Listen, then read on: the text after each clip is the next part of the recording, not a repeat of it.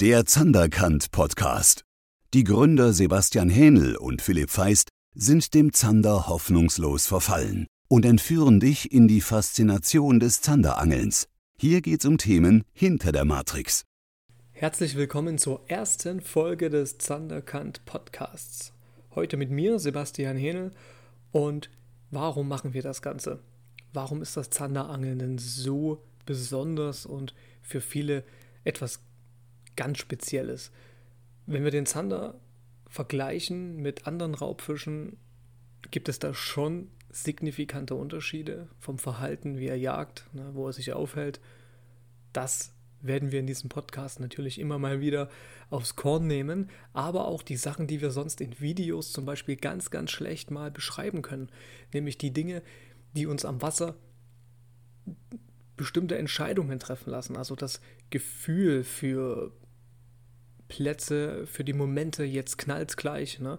Und äh, was auch da so dahinter steckt, über Dinge, die man sonst so ja, im zeitlichen Rahmen nicht in Videos sprechen kann. Also auch Dinge hinter der Matrix, was uns so umtreibt.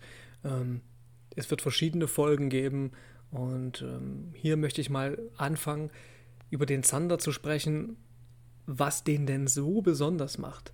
Also er verhält sich ja schon ganz anders als Barsche und Hechte. Ja. Vor allen Dingen aber auch ist es für die Angler, weil ich arbeite ja sehr viel als Coach mit Anglern zusammen, die sich im Zanderangeln verbessern wollen. Und ich höre da oft die gleichen ähm, Antriebe und die gleichen auch Geschichten, dass sie sagen, sie fangen Barsche und Hechte. Weil das kann man sich vorstellen. Jeder hat schon mal gesehen, wie ein Hecht den Köder genommen hat oder ein Barschschwarm sich äh, auf die Köder stürzt, ne? wie man die animieren kann. Ne? Also das sieht man schon, flaches Wasser, klares Wasser, oft hast du auch einen Nachläufer von dem Hecht, der ihn dann noch nimmt. Das ist also recht ausgeleuchtet und bekannt und äh, diese Fische gehen auch auf verschiedenste ähm, Ködervariationen und vor allen Dingen Führungsstile. Ne? Ich denke da an das Oberflächenangeln, ne? ähm, auf Barsche ne? mit Poppern oder zum Beispiel das Jerkbait-Angeln auf Hecht wo man den Fisch wirklich sieht beim Biss oder wie er zum Köder schießt. Beim Zander ist das alles auf Gefühl basiert. Also du musst dir das wirklich erarbeiten und das Gefühl für diesen Fisch bekommen. Für die Bisse, für die, ähm, für die Launen des Zanders. Ne? Und das geht nur übers Feeling. Und das ist natürlich eine ganz, ganz andere Sache, als wenn du ähm, auf Hechte oder Barsche fischst, wo du auch einen durchgekurbelten Köder ziemlich zügig durch, durchs Wasser prügeln kannst fast schon und dann trotzdem Bisse bekommst. Das heißt aber nicht, dass es einfacher ist. Ne? Also auch das Barsche und, und Zander, äh, Hechte angeln ist auch anspruchsvoll. Das will ich gar nicht in Abrede stellen, aber der Zander ist anders als diese Räuber. Das liegt vor allen Dingen an seinem Auge. Er kann ähm, im Dunkeln sehen oder zumindest in Situationen, die sehr, sehr finster sind. Sein Auge hat dieses Tapetum lucidum, das ist eine Kristalleiweißschicht auf der Netzhaut hinten drin, die wirft eintreffendes Licht zurück und reflektiert das in dieser großen schwarzen Pupille. Deswegen hat ein Zander, wenn man sich das so ein bisschen vorstellen mag, wie ein Nachtsichtgerät auf und kann halt nachts sehr, sehr gut sehen oder in sehr, sehr trüben Gewässern, auch in sehr tiefen Gewässern und fühlt sich da am wohlsten und wird aktiver, je dunkler das ist. Und ähm, aber was er hat an Problemen ist damit, er kann das am Tag nicht absetzen. Also er kann zum Beispiel sein Nachtsichtgerät am Tag nicht absetzen und deswegen gilt er als sehr lichtempfindlich und ähm, in allen Situationen, wo sehr viel Licht in klares Wasser fällt, was dazu auch noch flach ist, um mal das Worst Case schlechthin zu beschreiben, ähm, wird er inaktiv. Und selbst der beste Köder, der neueste Köder oder was sich äh, Angler immer einreden, was sie dann alles brauchen am Wasser, darüber reden wir auch noch in einer speziellen Folge, nützt nichts, um den Zander quasi zu einem Biss zu animieren, weil er schlichtweg inaktiv ist. Und dann kommt die Phase am Tage, wo er dann aktiv wird. Zum Beispiel, wenn das Licht runtergeht oder sich im Fluss der Pegel geändert hat, es ein bisschen trüber geworden ist oder du hast an einem sonnigen Tag nichts gefangen und an einem trüben Tag beißt es auf einmal. Und das sind so diese ganzen krassen Feinheiten, die mit dem Gefühl fürs Zanderangeln wirklich zusammenhängen. Und dieser Fisch ist ja auch speziell, weil er auch so optisch sehr ansprechend ist. Also Zander ist ein sehr ästhetischer Fisch. Also brauchen wir uns äh, ja nicht drüber streiten, glaube ich. Ne? Es gibt auch andere schöne Fische. Ich denke da an Schleien zum Beispiel. Die finde ich persönlich optisch sehr, sehr ansprechend. Und der Zander ist für mich aber dann gleich entweder gleich auf oder nicht weit weg davon. Also die Stacheln, das Gebiss, ne, die Kopfform, das Auge, ne, das ist beim Zander schon was sehr, sehr Spezielles. Wobei auch die anderen Raubfische äh, toll aussehen. Ne? Ich denke da an die Musterungen von den Hechten. Ne? Wenn dann so kleine Flecken auf den Wangen der Hechte sogar drauf sind und überall oder in Schweden manchmal bis zum Bauch runter, ne, ist die Maserung. Das ist dann schon sehr, sehr imposant. Aber der Zander ist auch ja, besonders fotogen. Ne? Ich liebe es ja, Zander äh, von nahen zu fotografieren. Also wirklich da Close-up mit einer sehr hohen Brennweite der Linse wirklich an den an das Gebiss des Zanders ranzugehen und das zu fotografieren, da kann ich mich auch nicht satt sehen an diesen Bildern. Ne, diese Ästhetik, die dieser Fisch eben hergibt. Ne. Und das alles zusammen, dass er sich so ähm, speziell verhält und auch optisch so schön ist, macht den Reiz des Zanderangelns zumindest für uns, für, ich spreche da auch für Philipp ne, gleich mit, der wird auch zu hören sein in anderen Folgen mit mir gemeinsam und auch allein, ähm, macht es einfach aus.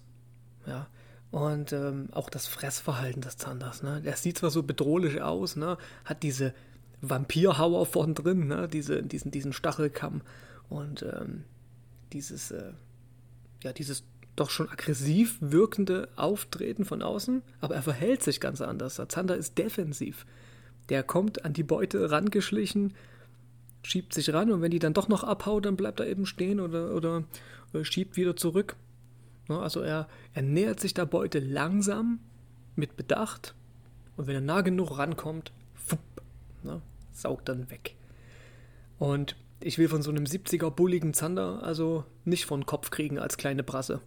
Also wenn so eine kleine Brasse so einen Einsaugimpuls abkriegt, ist die hinüber. Ja, wir, wir, kennen das ja von diesen süchtig machenden Absinkbissen beim Zanderangeln. Das ist ja dieses, dieses äh, was das auch so besonders macht, diese Sucht nach diesem Absinkbiss, ja, der dir die Falten rausbügelt aus dem Beutel. Das, das ist, äh, da ist schon richtig Schmackes dahinter. Ja. So einen 60er Zander haut, was ich mal gehört habe von Wissenschaftlern, ähm, so in einer Viertelsekunde ungefähr einen anderthalben Liter Wasser durch. Durch dieses Kontrahieren dieser straffen Backenmuskeln. Da zieht der Wasser weg, fupp, und damit die Beute, die vor ihm ist, da wirbelt auch noch der Staub am Grund auf. Ähm, es wurden ja auch schon äh, Steine, Kieselsteine im Magen gefunden von Sandern, habe ich selbst auch schon gehabt, wenn ich mal einen für die Küche mitgenommen habe. Und das ist schon ein Faszinosum, was von diesem Fisch ausgeht. Er wirkt bullig und aggressiv vom Aussehen her, Stacheln und Zähne, aber er verhält sich total defensiv. Und das gibt wieder sehr, sehr viele Rückschlüsse auf das Angeln auf diesen Fisch dass man langsam fischt, dass man entspannt angelt, ihm Zeit gibt zum Reagieren. Ja? Obwohl wiederum eine, Abs eine Sekunde pro Absinkphase pro Sprung ausreicht, um einen dran zu kriegen, ja? um den Biss auszulösen. Aber auch nur einen Ticken zu aggressiv geangelt in vielen Situationen und er schätzt diesen Köder nicht als einfach zu bekommende Beute ein und schleicht sich lieber woanders an. Ja? Das ist schon ein sehr mystischer Räuber. Und ähm, dieses Leben im Dunkeln kommt ja noch dazu. Also Zander sind und bleiben nachtaktiv. Ne? Die unter euch, die mit dem Köderfisch angeln, ne? die wissen ganz genau, dass es erst nachts Sinn macht, sich hinzusetzen ne? und dann dicht unter Land zum Teil die Köderfische anzubieten. Ne? Und dass tagsüber gar nichts passiert. Es sei denn, du hast einen sehr, sehr trüben See oder generell ein trübes Gewässer wo die Fische dann auch diese, diese Wohlfühlphase auch tagsüber haben. Also dass sie nicht vom Licht zu sehr beeinflusst sind. Oder du angelst eben tief in angetrübten Gewässern. Auf jeden Fall, wie viel Licht kommt auf den Grund? Kommt tagsüber sehr viel Licht am Grund an, desto nachtaktiver werden die Zander sein. Desto weniger Karten hast du auch äh, am Tage da einen Zander zu bekommen und muss dann halt ausweichen in Gewässer, die das eben hergeben. die entweder sehr trüb sind oder bei einer gewissen leichten Trübung aber eine gewisse Tiefe haben. Ja, und dann wird es erfolgreich. Ich sehe das ja auch von dem, vom, vom Fluss.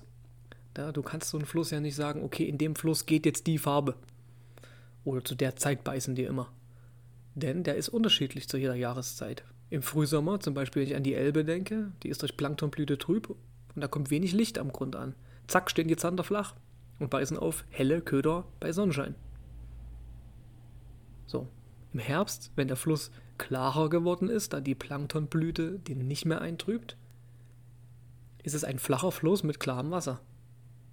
So, dann kannst du am Tag selbst tiefere Buhnen abangeln und wirst vor dem Anbruch der Dunkelheit oder der Dämmerung, Einbruch der Dämmerung, ja, keine Bisse bekommen. Sondern erst, wenn das Licht weg ist. Der, der Zander verhält sich immer gleich. Und du musst als Angler nur diese Angelsituation einschätzen. Und dann kannst du sie sehr, sehr gezielt fangen. Und jetzt mal, wenn viele schmunzeln, ähm, wenn ich Hechte fangen muss oder Barsche, tue ich mich schwerer, als wenn ich gezielt den Zander angeln muss. Ähm, weil ich den Zander wirklich am besten einschätzen kann. Und Hechte können überall und nirgends stehen. Das ist auch, auch auf eine Art ein bisschen tricky, aber den Zander kann ich sehr gut einschätzen, wenn ich die Angelsituation sehe. Jahreszeit, Gewässertyp, Trübung und Tageszeit. Und dann mache ich mir einen Kopf und sage, okay, die besten Chancen werde ich wohl in der und der Zeit haben. Mit dem und dem Dekor zum Beispiel. Und ähm, dann fühle ich mich da rein in so ein Revier und habe da ziemlich schnell den Daumen drauf. Oder mache das mit meinen äh, Coaching-Klienten, wenn ich sie dann quasi Dinge umsetzen lasse, die ich dann an ihren Hausgewässern dort tun würde, wenn ich die nötigen Infos bekommen habe. Und ähm, das ist das, was mich so und auch Philipp und wahrscheinlich dich auch hier, wenn du das zuhörst, wenn du hier zuhörst, so fasziniert am Zander. Dass diese Fischart wirklich etwas Besonderes ist. Nicht nur optisch, sondern vom Verhalten her und wie man ihn anglerisch angeht. Und ähm, Zanderangeln ist gar nicht schwer, aber du musst es halt können. Du musst wissen, was du tust und warum du das tust. Und mit diesem Podcast wollen wir nicht nur aus der Angelpraxis, sondern auch ein bisschen äh, im Hintergrund, wie dein Mindset gepolt sein muss, ähm, eingehen darauf einfach. Und dann mal Themen beleuchten und darüber sprechen, über Dinge, die man sonst so nicht hört. Und wir freuen uns darauf und hören uns dann zur nächsten Folge in Kürze wieder. Dickes Petri-Heil bis zur nächsten Folge. Spezielles Zander-Tackle für deinen nächsten Trip findest du auf www.zanderkant-shop.de. Du willst regelmäßiger und gezielter auf Zander angeln? Termine für ein persönliches Beratungsgespräch mit Sebastian findest du auf www.zanderkant.de. Dich reizt nur der Traum vom Großzander. Termine mit Philipp findest du auf www.bigfish.zanderkant.de.